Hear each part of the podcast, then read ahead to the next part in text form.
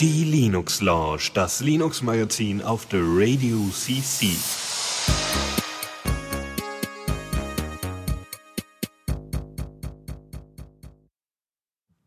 Ja, guten Abend mal wieder äh, hier bei der Linux Lounge. Ich bin natürlich wie immer Lukas und bei mir ist auch Dennis. Ja, guten Abend. Und ja, ähm, ja, wir machen mal wieder wie alle zwei Wochen eine Linux Lounge zusammen und äh, haben diesmal auch wieder einige interessante Themen dabei. Äh, für manche vielleicht interessant, so Samba-Zeugs äh, werden wir gleich noch drauf zu kommen, also so Windows, Active Directory, Freigaben und so. Ist jetzt nicht unbedingt jedermanns Sache, aber so in Firmen ist das schon äh, durchaus verwendet, also vielleicht für jemanden interessant. Ja, dann haben wir noch was über, äh, naja, Linux und äh, äh, hier, ähm, es wird äh, in Zukunft keine Unterstützung mehr für einen bestimmten Prozessor geben und äh, es ist doch schon mal Anlass, äh, darüber zu reden. So sieht's aus. Weil es doch echt eher selten passiert, dass Linux mal etwas nicht unterstützt. Und Oder vor allem etwas äh, beabsichtigt, beabsichtigt nicht unterstützt. Ja, genau. Normalerweise ist es immer so eine Art, oh, hier fehlt eine Funktionalität. Äh, also hier fehlt auch ein Entwickler, der das äh, machen könnte und einrichten könnte. Aber diesmal ist es eine direkte Entscheidung. Interessant. Ja, also kommt noch alles so an Themen. Dann haben wir noch einen schönen äh, äh, einige interessante äh, Spiele-News. Zum einen ist äh, Vessel endlich draußen, das Spiel aus dem hum Humble Bundle 6, worauf wir e seit Ewigkeiten warten. Ja, äh, ja, du. ja, und dann noch gibt's noch irgendwas, äh, gibt's noch eine interessante Sache zu einem Controller, zum Gaming Controller, der komplett frei ist, aber dazu dann später mehr. Ähm, gut, das soll ein Ausblick gewesen sein auf die Sendung, die jetzt kommt. Äh, ich äh, pack jetzt noch mal ein bisschen Panik rein mit äh, Sticks and Stones und äh, wir hören uns gleich wieder. Bis gleich. Neues aus dem Repo.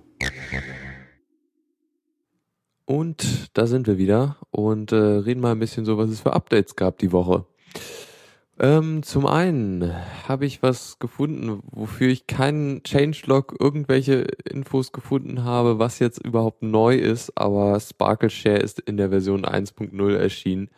Und das äh, ist doch schon mal was sehr Schönes, weil Sparkle Share eigentlich ein sehr interessantes Tool ist, denn äh, also es macht im Grunde das, was Dropbox oder so macht, aber halt äh, packt er die Daten in ein äh, Git-Repository, was man irgendwie bei, also man kann es selber hosten oder halt auch bei GitHub oder so.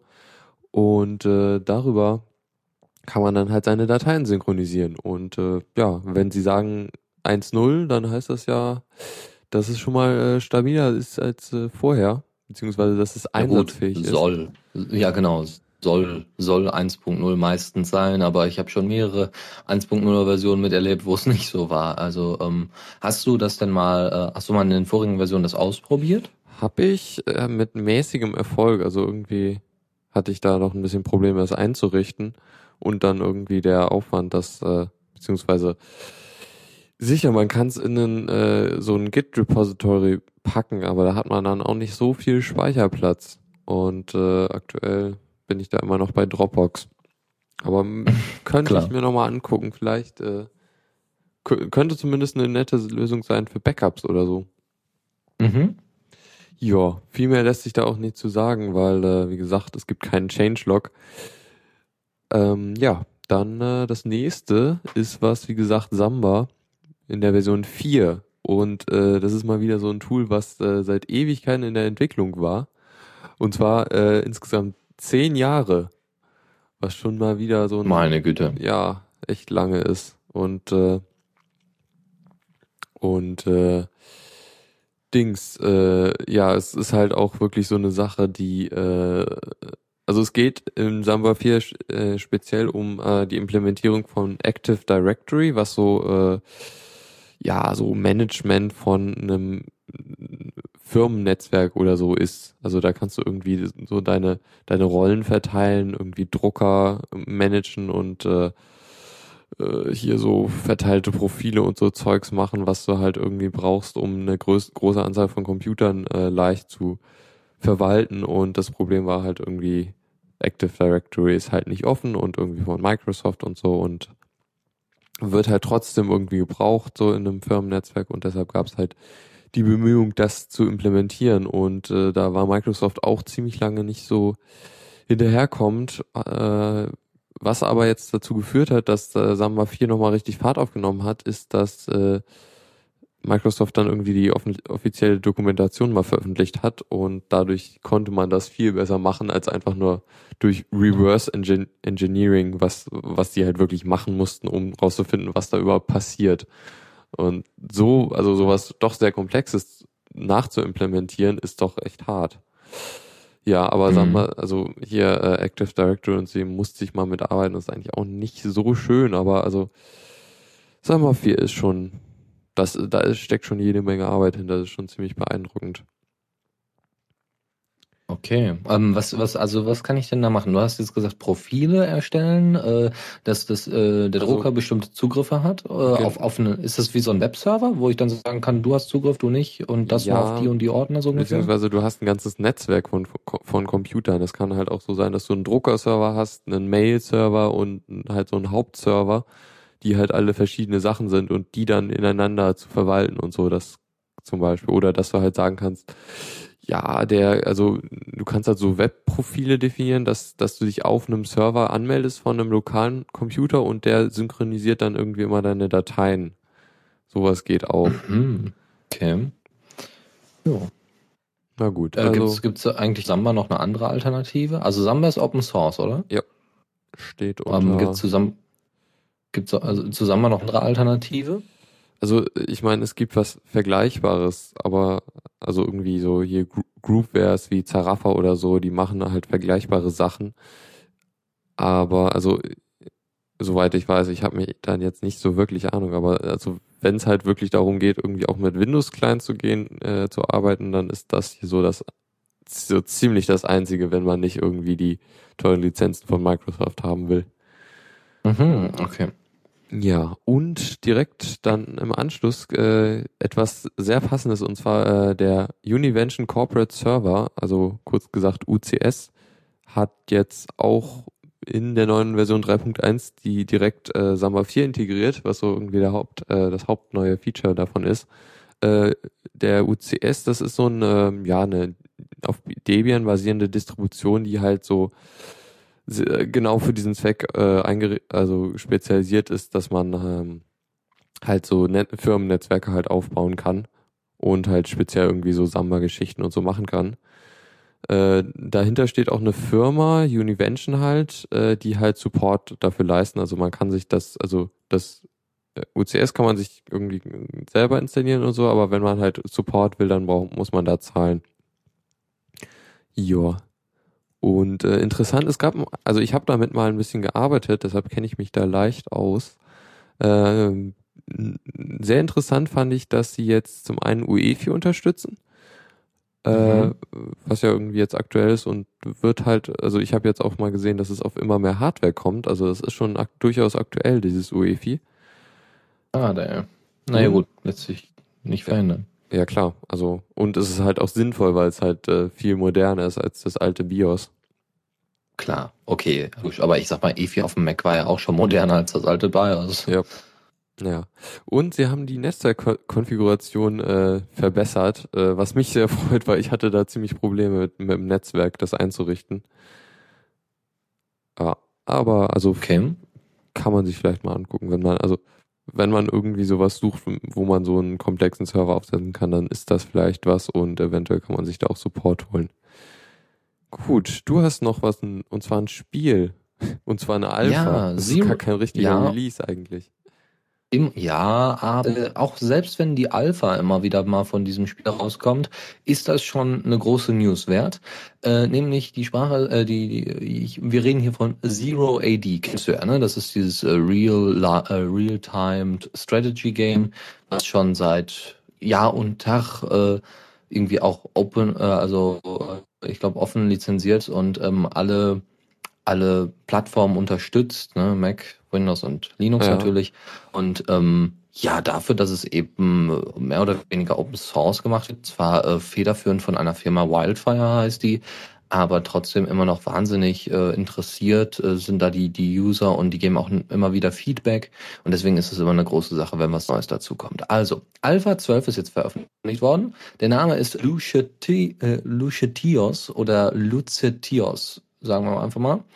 Ähm, und einige Features wie Diplomatie zum Beispiel ist hinzugefügt worden. Das bedeutet, du kannst, wenn du mit mehreren Leuten im Netzwerk oder übers Web spielst, kannst du sagen, das ist ein Freund von mir oder das ist ein Gegner von mir. Das kannst du natürlich auch ganz normal bei lokalen Spielen, die du ganz normal bei dir ähm, gegen Computer machst. Ja, das heißt, wenn du Wikinger, selber Wikinger bist und du hast einen Römer und ihr habt beide den gleichen Gegner, dann, äh, ne, also habt beide einen großen Gegner, dann kannst du dich lieber mit dem anderen verbünden und dann gemeinsam einen Angriff starten. Das hat durchaus Vorteile.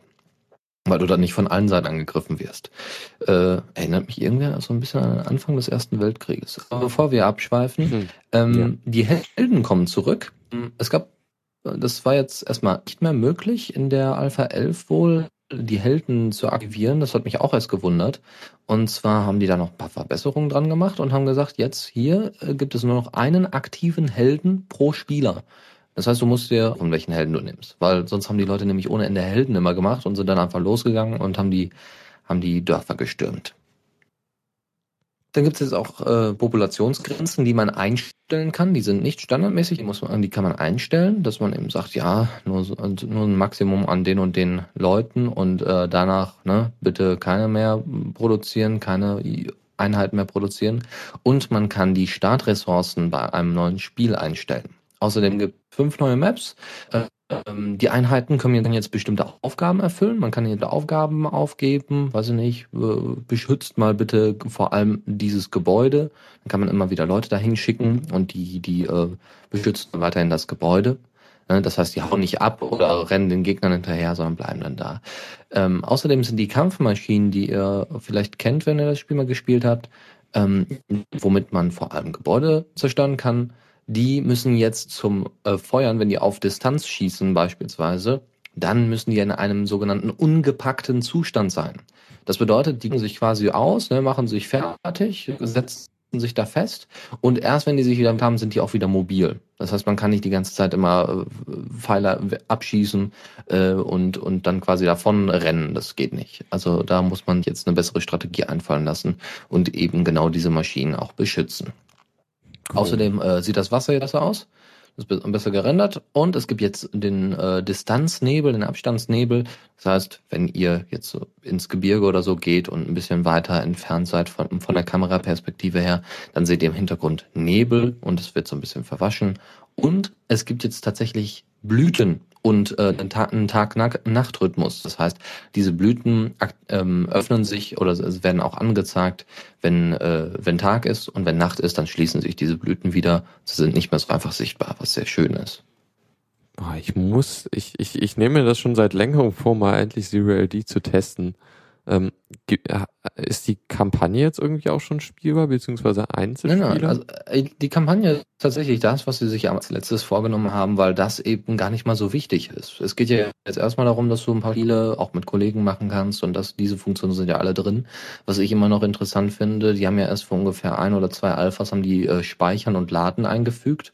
ähm, ja, ja, finde ich auch ganz witzig.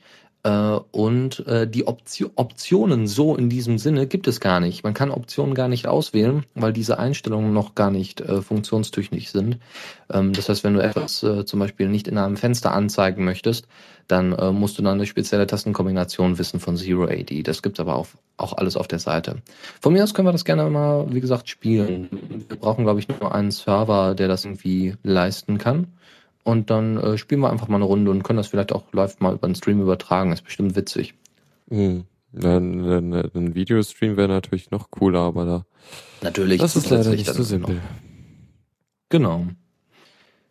Ja, also das jeden Fall zu Zero AD. Schick. Das ist echt interessant. Also es ist so eins der Vorzeigeprojekte, finde ich. Eindeutig und es macht wahnsinnig viel Spaß, muss man ganz ehrlich sagen. Also ich, äh, auch wenn, auch wenn es keine Kampagne gibt, aber Einfach nur, um mal so ein bisschen auszutesten, wie gut ist man in Strategie und welche Möglichkeiten gibt es bei den Maps, äh, seine, seine Burg zu schützen. Ähm, das, das macht schon Spaß. Und äh, die Gegner sind wirklich nicht gerade die leichtesten. Also da das Balancing muss noch ein bisschen ausgebessert werden.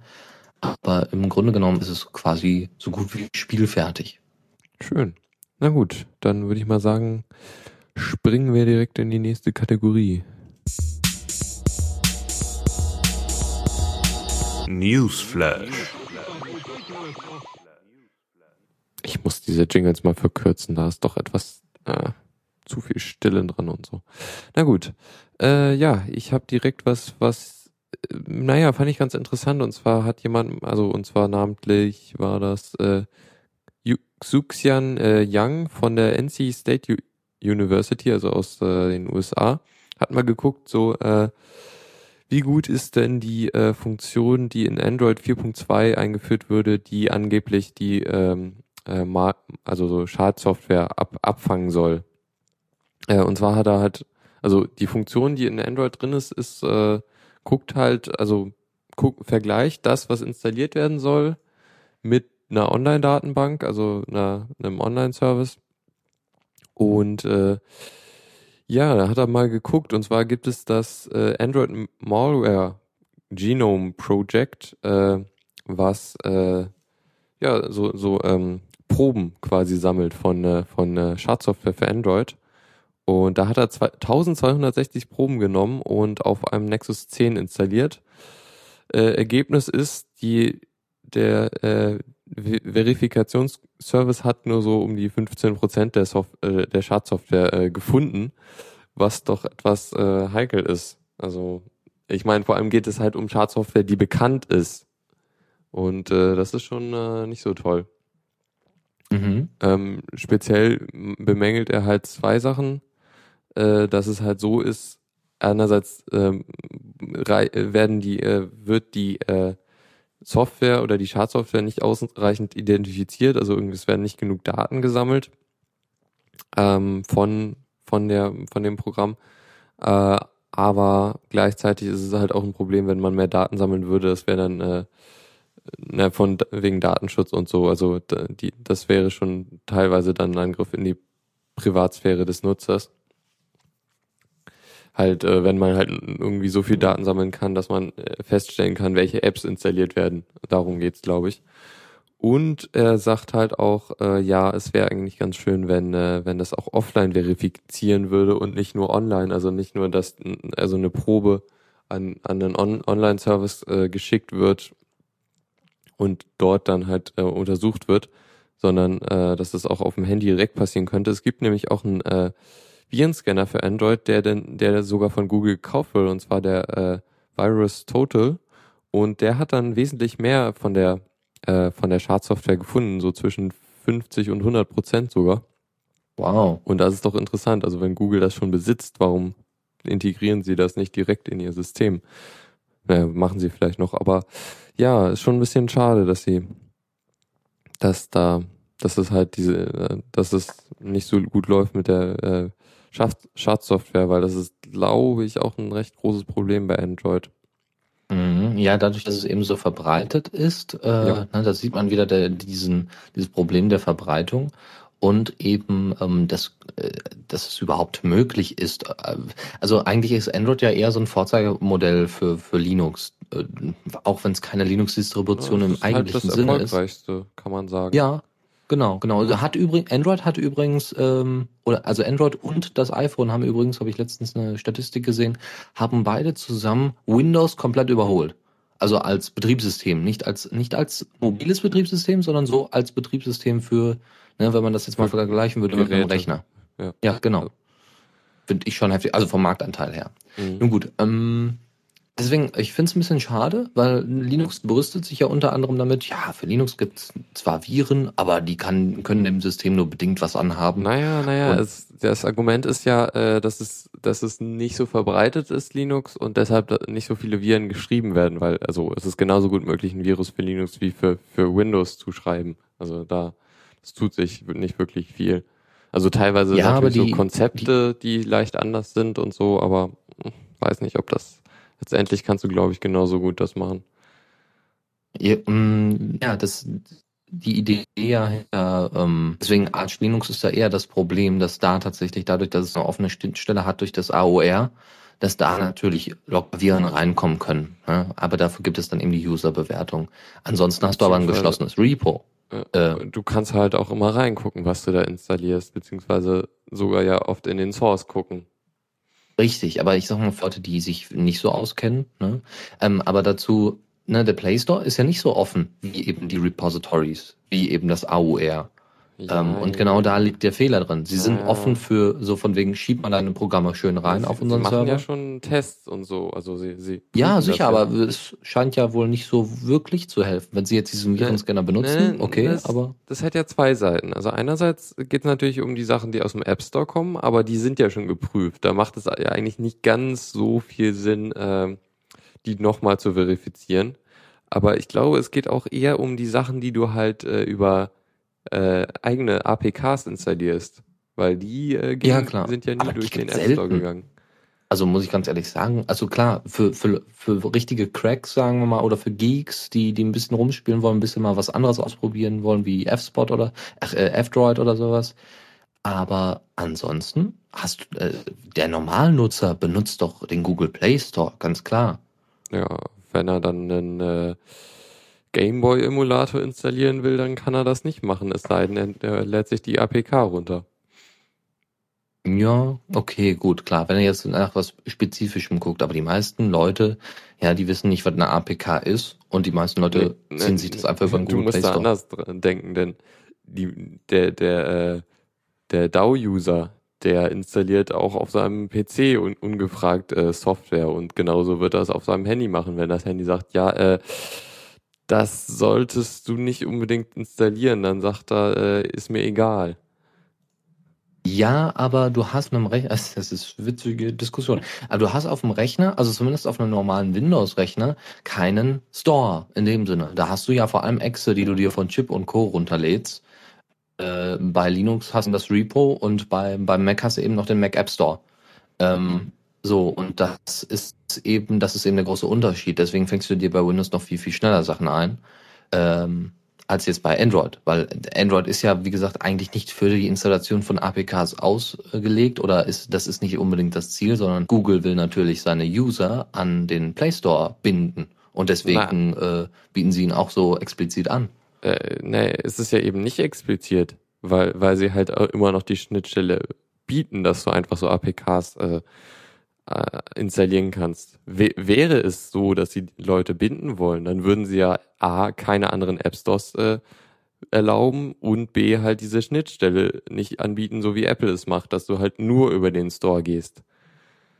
Mhm. Ja gut, da hat sich, da hat sich ja Apple ja auch was überlegt, beim Mac App Store, ja, dass immer noch eben Applikationen von außen äh, reinkommen auf das System. Also dass es beim Mac OS X immer noch möglich ist, ganz normale, was sind das, DMG-Dateien äh, zu installieren ähm, und der, der Mac App Store quasi nur die Ergänzung dafür ist wo der das nochmal alles wäre ist. groß, wenn sie das machen würden.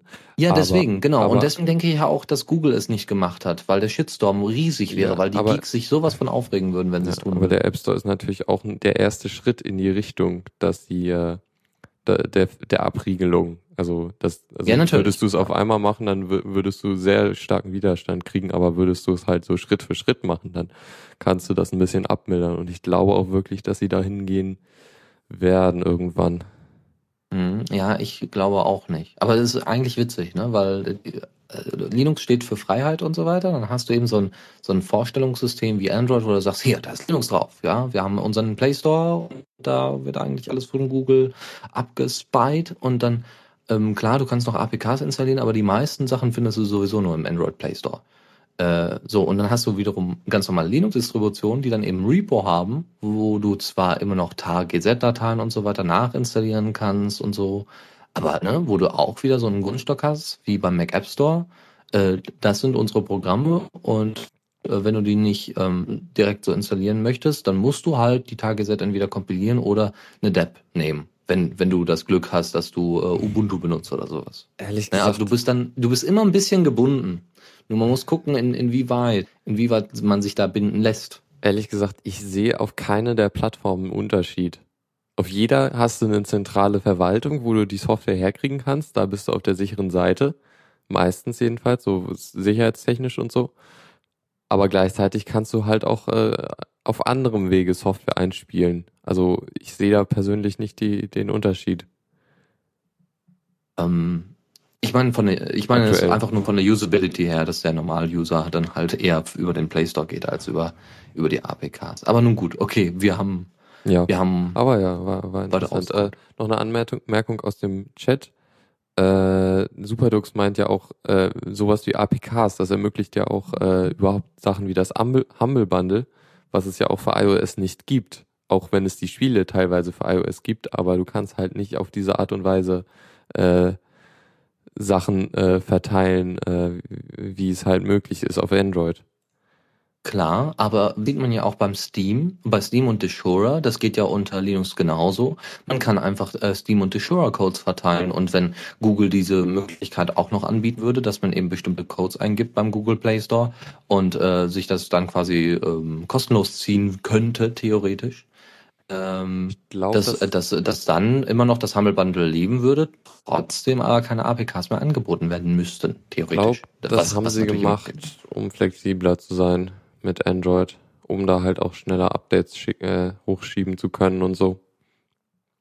Ja, ja, klar, logisch. Ähm, ich, ich verurteile das nicht. Ich meine ja nur, dass es die Möglichkeit gibt, es genauso wie für iOS zu machen. Also klar, es gibt jetzt derzeit keine iOS-Bundles, aber wenn Android mal komplett closed ist, weil Google sagt, nö, wir haben keinen Bock mehr, dass da irgendwie offene Schnittstellen und wir wollen unseren Play Store weiter betreiben, äh, dass, ähm, dass das Humble Bundle dann immer noch weiterleben könnte, indem sie dann einfach Codes verteilen und Google einfach diese, diese Funktion anbietet. Was beim Mac Store genauso, also beim, beim Apple App Store genauso funktionieren könnte. Theoretisch. Wenn sie diese Funktionalität drin hätten, aber das wollen sie ja wahrscheinlich nicht. Äh, es ist so unwahrscheinlich, dass Google sowas machen würde, also von daher. Oh, ich, ich wurde dann oft überrascht. Also mal schauen. Das wäre ein PR-GAU. Also wirklich ja, mal. auf jeden Fall. Das, das auf jeden Fall. Naja. Gut, dann äh, werden wir das Thema mal hinter uns lassen. Du wolltest noch was über Source Fabric erzählen. Genau, wir hatten ja bei, zu unserem Geburtstag hatten wir ja ähm, die Werte Catherine, ich vergesse es immer, Kristen, Christine, genau. Christine ähm, kommt eigentlich aus Kanada oder aus den USA, äh, sitzt in Berlin und hat uns ein nettes Interview gegeben, allgemein über Source Fabric und was sie so machen, Open Source Zeug und ähm, dass sie eben Journalisten unterstützen. Und äh, die haben jetzt erstmal einen Blogbeitrag geschrieben, so von wegen, hey, wir suchen Übersetzer. Ähm, wenn irgendjemand eine bestimmte Sprache gut beherrscht, am besten noch als Muttersprache hat und trotzdem äh, Englisch gut kann, dann kann er doch als Übersetzer bei uns anfangen. Und da wir sowieso ein Open Source Unternehmen sind und halt eben nicht überall auf der Welt sein können, lassen wir das die Community machen, beziehungsweise das, was wir selber machen können, unterstützen wir natürlich auch selber. Aber ne, ich sag mal, Deutschland zum Beispiel mit Berlin ist halt da anwesend, deswegen wird es da die Lokalisierung schon für geben oder zumindest in großen Teilen. Aber ich meine jetzt, weiß ich nicht, so Indien oder so, da haben die, glaube ich, keine Autos, wo die das äh, machen hätten machen können. Deswegen werden da unterstützter Softwareentwickler und ähm, ja sonstige Leute immer gern gesehen. So, das Ganze kann man über GitHub machen, indem man einfach äh, sich einen GitHub-Account macht und das Ganze über Git dann immer einfügt. Ähm, das ist eine ganz normale äh, über GetText, äh, GetText äh, aktualisierte Lokalisierung. Und ähm, dann, man kann sich auch einfach diese ein Tool namens PO-Edit runterladen, installieren und dann damit die sogenannten .po-Dateien äh, ändern und anpassen für die eigene Sprache. Und man kann sogar diese Dateien einfach per Mail an die Source Fabric Leute senden und die äh, speisen das dann einfach ein. Finde ich eine total coole Sache. Das heißt auch Leute, die jetzt vielleicht zumindest mal ein bisschen reinkommen wollen oder ein bisschen helfen wollen, haben immer die Möglichkeit, auch wenn sie nicht so technisch versiert sind, damit zu machen. Also wenn irgendjemand Lust dabei hat, ich habe ja mal bei Stellarium mitgemacht über Launchpad, das hat richtig Spaß gemacht. Also das Ganze auf Deutsch zu übersetzen und sogar noch ein bisschen was über Sterne zu finden, weil du musst ja eben gucken, dass die englischen Übersetzungen den deutschen in nichts nahestehen. Also andersrum. Ja, wer mithelfen möchte, kann das dann mal im Blogbeitrag in der Ankündigung oder einfach mal was dazu schicken. Ja, finde ich, ja, also, ja, kann man machen, wenn man Lust hat. Also. oh, wenn man die Zeit hat. Äh, aber Übersetzung ist was sehr, sehr Aufwendiges. Ja, aber für Nicht-Entwickler vielleicht auch mal was ganz Interessantes. Mhm. Jupp. Und meistens sind meistens ja immer nur so kleine Schnipsel. Genau. Okay. Dann äh, gibt es das besagte Thema mit äh, Linux wird eine Prozessorarchitektur nicht mehr unterstützen. Und zwar geht es um die alte i386. Ein Prozessor, der irgendwie zwischen 1985 und 2005 oder 2007 äh, äh, ähm, verkauft wurde. Ähm, der Support jetzt wurde jetzt aus dem Linux-Kernel rausgeschmissen oder wird in der nächsten Version äh, mit rausgehen, weil äh, weil es halt irgendwie Patches geben soll für neuere äh, für, für neuere Prozessoren und äh, dafür äh, wird halt der Support, also also diese Patches unterstützen halt diese alte Prozessorarchitektur nicht mehr. Ist, äh, glaube ich, das erste Mal, dass sowas passiert, dass überhaupt Linux kein ein irgendeinen Prozessor nicht mehr unterstützt.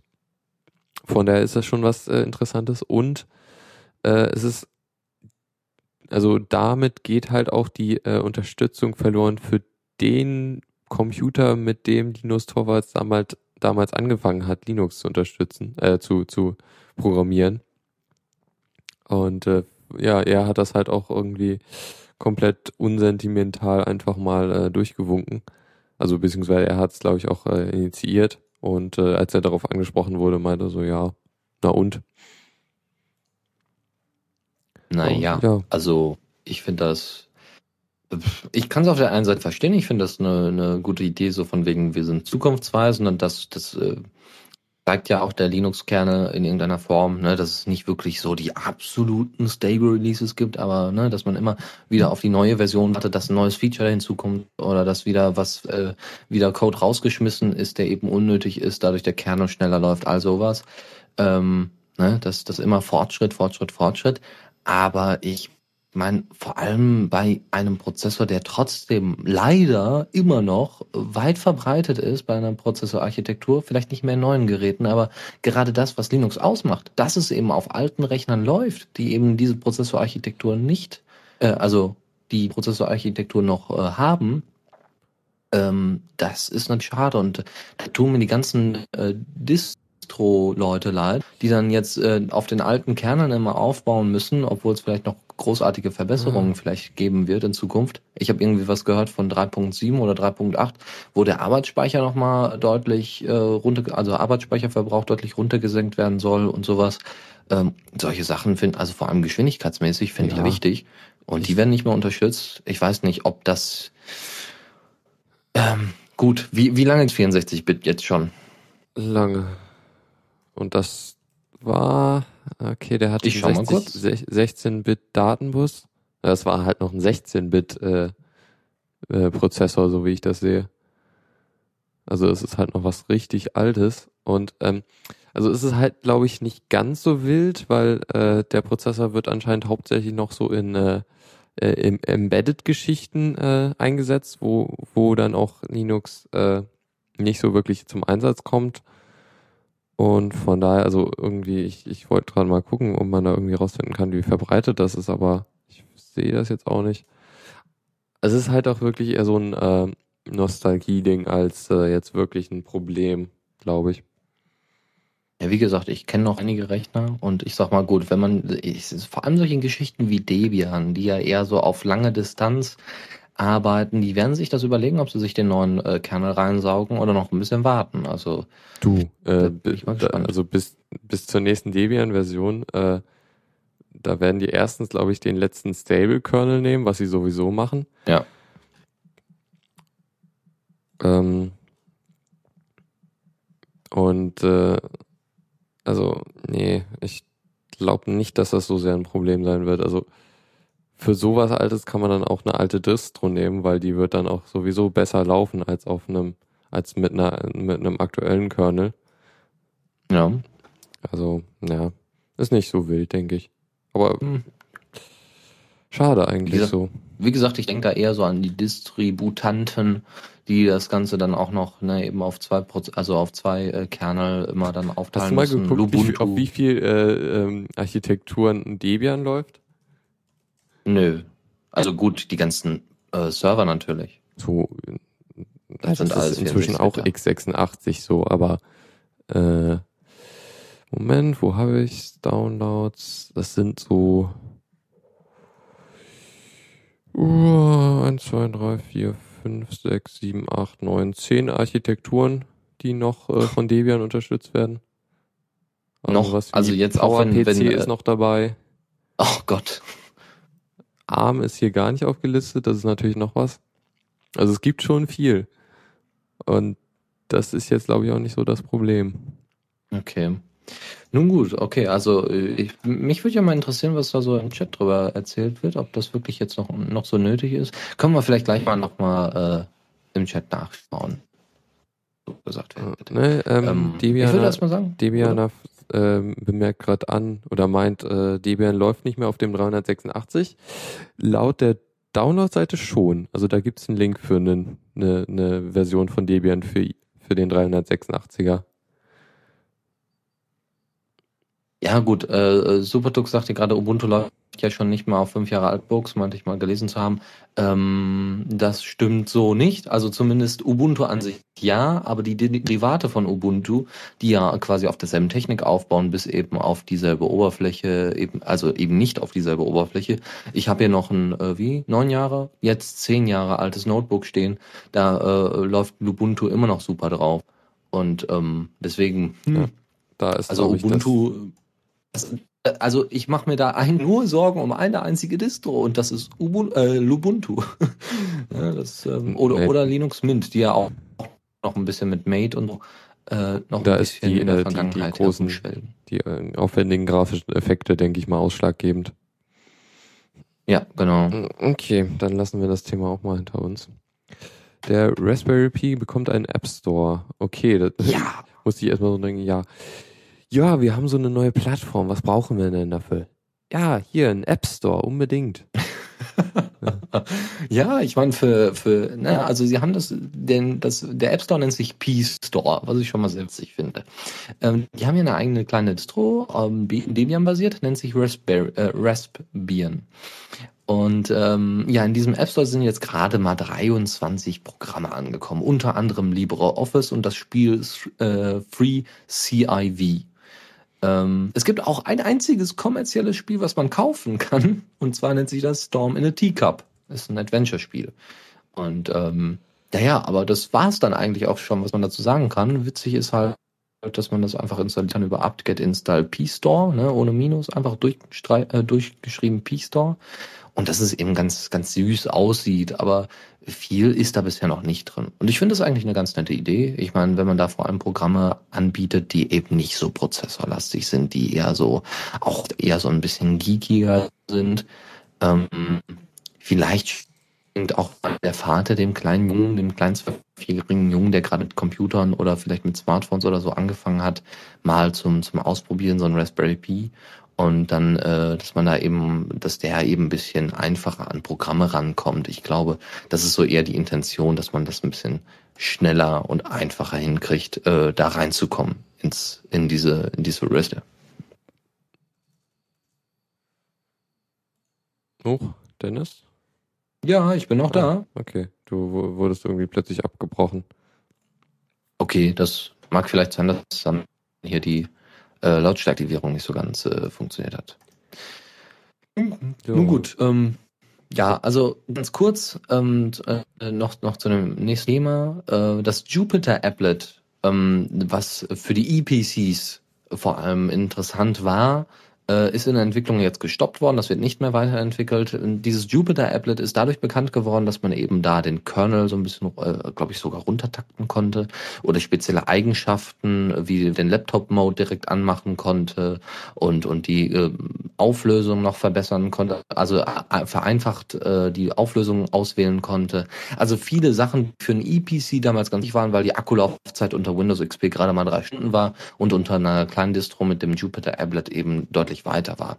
So, und Andrew, äh, Andrew Wyatt, der das Jupyter-Applet programmiert hat und weiterentwickelt hat, hat gesagt, nee, jetzt nicht mehr, weil die Anwendungs... Er, er ist jetzt bei dem, es gibt so ein I, Ubuntu ne, für EPCs extra und dieses, diese Anwendungsgebiete, diese ganzen Probleme, die damals äh, das Jupyter Applet eigentlich be beseitigen wollte, die gibt es heutzutage gar nicht mehr so intensiv. Also außer eben dieses, dieses schön nette Feature, dass man den Kernel ein bisschen takten kann und dass man da ein paar Einstellungen machen kann. Aber so Auflösungen und so weiter, das ist heute alles standardmäßig, meistens in solchen Distro in Distributionen wie dem Ubuntu äh, reingepackt worden. Und deswegen ist es unnötig und wird nicht weiterentwickelt. Okay, naja. Also die Zeit der I, der Distribution für Netbooks ist auch irgendwie vorbei. Ja. Ja gut, so ähm, würde ich mal sagen, steigen wir direkt in die nächste Kategorie ein. Ja. Und zwar das hier. Zockerecke. Mann, so ein langer Abspann. Gut, äh, fand ich super. Äh, es gibt einen Arduino Game äh, Controller oder also so ein, ja, so ein, wie nennt man das auf Deutsch? Einen, halt so ein ja, Joy Game Controller Joystick oder also, so, ja. Joy, nee, Joystick, ich glaube Joystick ist nicht, oder? Achso, also aber damit kann man halt Game, Gamepad. Ja, Gamepad, genau. Und das ganze Ding ist äh, komplett frei. Also die Hardware ist komplett Open Source. Also wenn man es nachbauen wollen würde, dann könnte man das machen. Und äh, ja, das äh, ist schon ziemlich interessant. Das Ding sieht aus äh, wie so ein Arduino im Grunde. mit, äh, mit einem äh, Steuerknüppel und so ein paar äh, Schaltern und so. Aber es hat ziemlich viel äh, Technik innen drin. Ähm, zum Beispiel direkt ein Mikrofon, ein Buzzer, Licht- und Temperatursensor und einen drei, drei Achsen Beschleunigungssensor. Ähm, was halt schon äh, ziemlich beeindruckend. Also damit kann man ziemlich viel machen. Also gerade mit so einem Beschleunigungssensor. Mhm. Finde ich schon spannend. Und äh, das Ganze lässt sich dann auch schön skripten. Äh, also man kann die, äh, wie man das dann ansteuert, äh, kann man äh, halt über Skripte regeln. Und man, das Ding lässt sich auch erweitern über das sogenannte Tinker Kit was äh, ein Kit ist für Arduino, wo man halt so, ja, so Buzzer und Knöpfe und so noch anbauen kann. Also diverse andere Sachen. Zum Beispiel, äh, was ist denn hier? Na, Lichtsensor ist schon dran. So ein Touch, Touch-Sensor zum Beispiel könnte man dadurch noch anbauen. Mhm. Witzig. Na gut. Äh, ja, äh, finde ich sehr spannend. Äh, wie teuer soll eigentlich das Ding sein? Ich weiß es gar nicht. Äh, 42 Euro. Ist natürlich oh, viel ja, für so einen aber Controller, ich mein, aber äh, ist natürlich auch sowas, womit man dann auch wirklich äh, Hardware-Hacking machen kann. Gibt's dafür einen Case? Nein, das äh, glaube ich eher nicht. Soll da irgendwann mal eins kommen? Keine Ahnung, ich denke. Gibt's für, gibt's für den, äh, für das Arduino-Board an sich ein Case? Es gibt ganz so viele verschiedene Arduino-Boards. Das ist ja das also so. die Hardware ist halt Open Source, deshalb können andere Leute es auch nachbauen. Es gibt einen offiziellen, aber es gibt halt auch nie, viele Nachbauten. Soweit ich weiß, also ein standardisiertes Case gibt es glaube ich nicht, aber äh, kann gut sein, dass irgendjemand mal dafür Sachen gebaut hat. Aber ein Arduino, da, da, das, willst du nicht in ein Case stecken, damit, damit willst du ja irgendwie Sachen machen. Ja, gut. Aber ich meine jetzt für den Controller zum Beispiel, da wird es ja sogar Sinn machen, meiner Meinung nach. Äh, ne, dass man da nicht mal mit den Fingern überall auf der Platine titscht. Das muss ja nicht sein. Mal schauen. Man muss ja auch nicht direkt reingreifen. An der Seite ist ja nichts, wenn man sich das Bild mal anguckt. Ja gut, aber ich, ich möchte jetzt auch keine Platine in der Hand haben, wenn ich äh, spielen möchte. Ich glaube, äh, je nach, je nach Spiel wird das manchmal etwas extrem. ja, das ist halt auch so ein Spiel, ein Spielzeug im, äh, im tieferen Sinne von äh, Hardware-Hacking. Das ist schön. Mhm. Gut. Ähm, dann, ja genau, hier die News zu Wessel. Äh, hatten wir erzählt vor schon einer Weile, dass das halt direkt im sechsten Humble Bundle nicht drin war, äh, weil es irgendwie Probleme beim, äh, bei der Portierung für Linux und Mac gab äh, und halt nur die Windows-Version drin war. Und ähm, ja, das haben sie jetzt äh, endlich rausgegeben für, für Mac und Linux und äh, ja, nach einer ganz schönen Weile. Ähm, ich habe es mal angetestet kurz. Äh, mir sind da direkt einige Grafik-Glitches aufgefallen, also die Schatten und so oder die, der, der Unschärfe-Effekt, der äh, sieht ein bisschen komisch aus. Also irgendwie, äh, also es, es flackert halt sehr viel. Das scheint mir irgendwie nicht so ganz sauber portiert zu sein, aber es läuft eigentlich insgesamt sehr flüssig. Okay. Controller Support hatte ich noch probiert, äh, da das ist total vermurkst. Also die sind, also mit dem Xbox Controller hatte ich da Probleme. Also der ist irgendwie äh, komisch belegt, äh, irgendwie invertiert und alles. Den kann man eigentlich nicht wirklich benutzen. Leider. Hm. Kommt vielleicht noch. Schade. Naja, aber wer das Humble Bundle 6 hat, der, ähm, ja, der freut sich jetzt. Der hat nämlich jetzt noch ein Spiel. Und äh, das Spiel insgesamt ist, glaube ich, sehr spannend, weil äh, so, ähm, also so, äh, es ist halt so ein Rätselspiel, äh, was sehr schön gemacht ist eigentlich. Finde ich, also mhm. das, die Rätsel an sich und so, also das Gameplay ist, äh, finde ich, sehr schön. Mhm. Ja, Gut. Gut. Dann jetzt dran mit dem Dungeon Crawler Swords. Ähm, das ist auch ein witziges Spiel. Ähm, man hat einen Spieler in der Mitte, also man hat äh, auch wieder so eine, ja, wie soll man sagen, so eine Gersicht ja, die man schon bei äh, Diablo hat.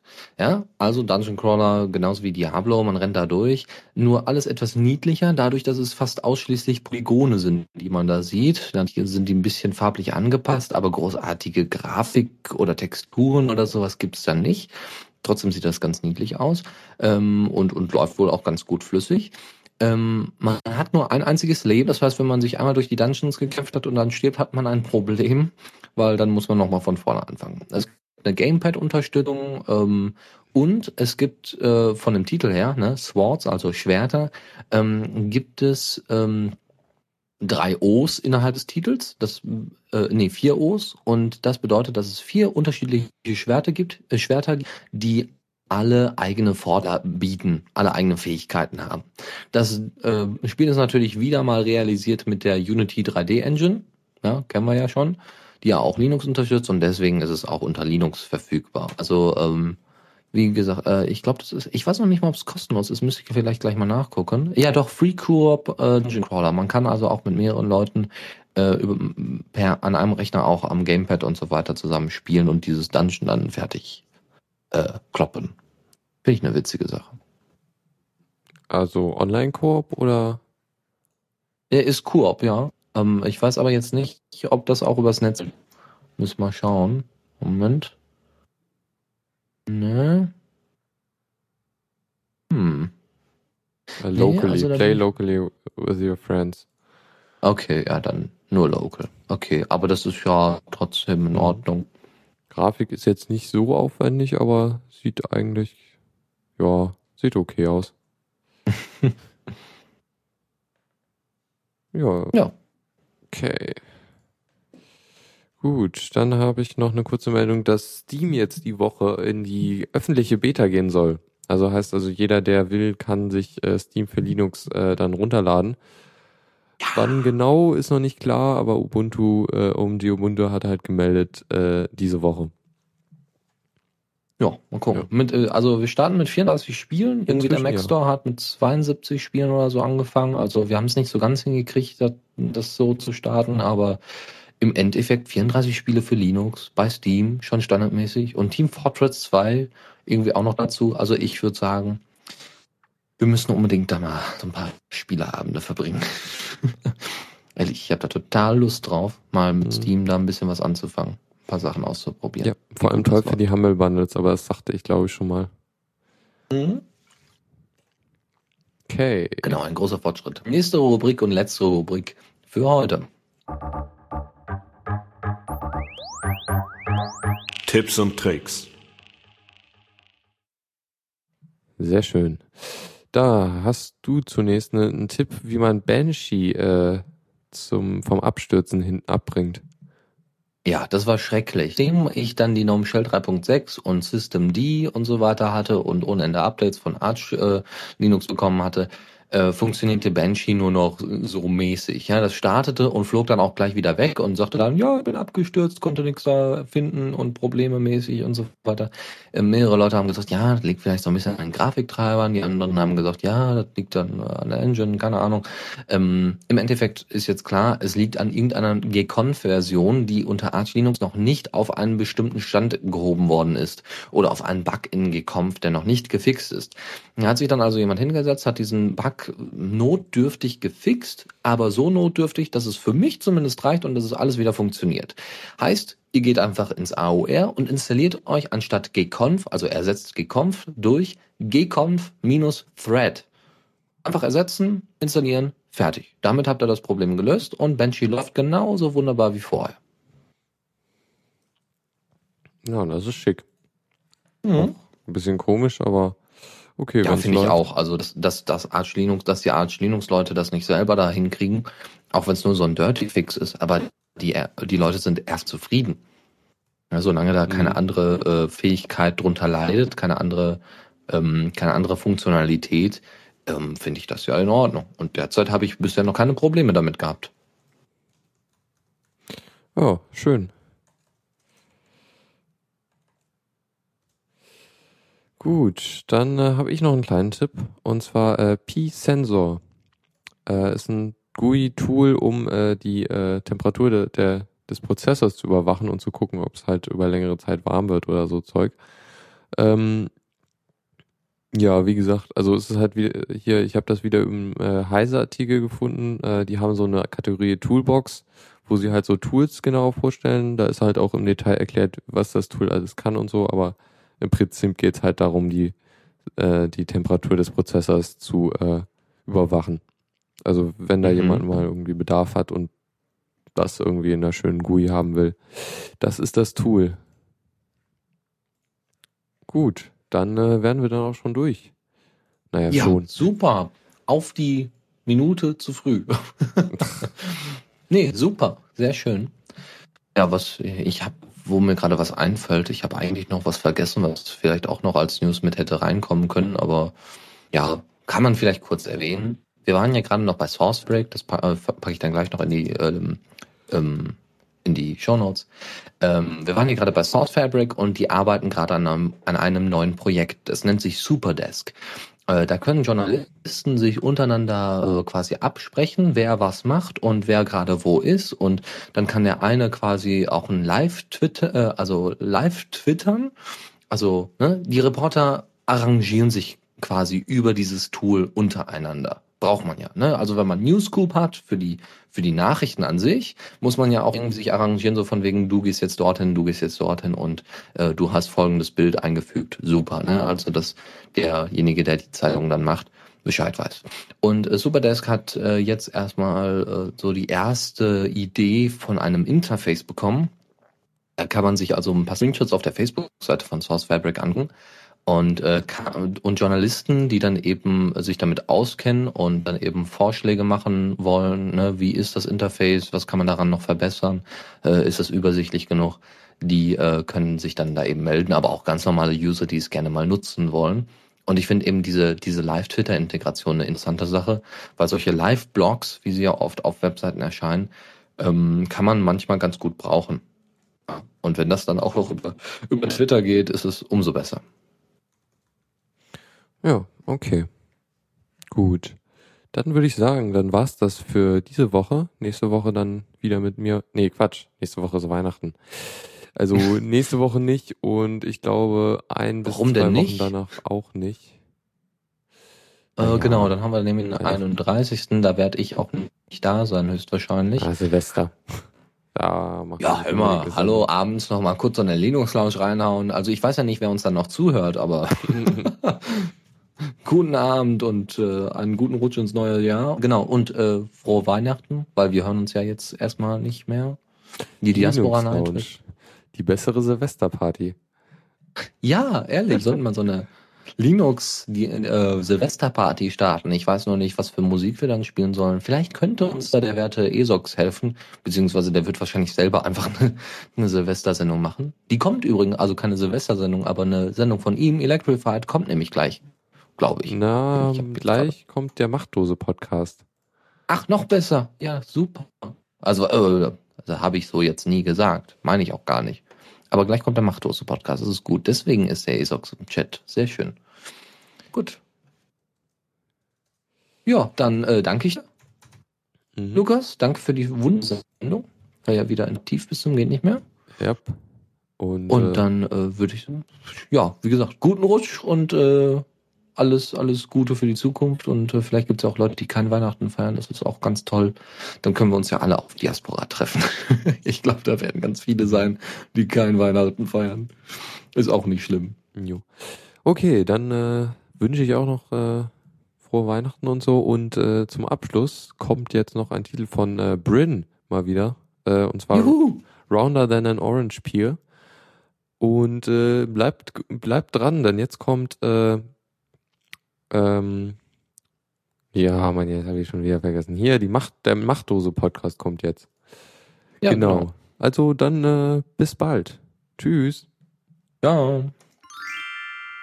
Vielen Dank fürs Zuhören. Die Shownotes findet ihr auf theradio.cc zusammen mit dem Mitschnitt und dem RSS-Feed der Sendung. Solltet ihr Ideen oder Themen für uns haben, dann schreibt uns einfach an kommentar.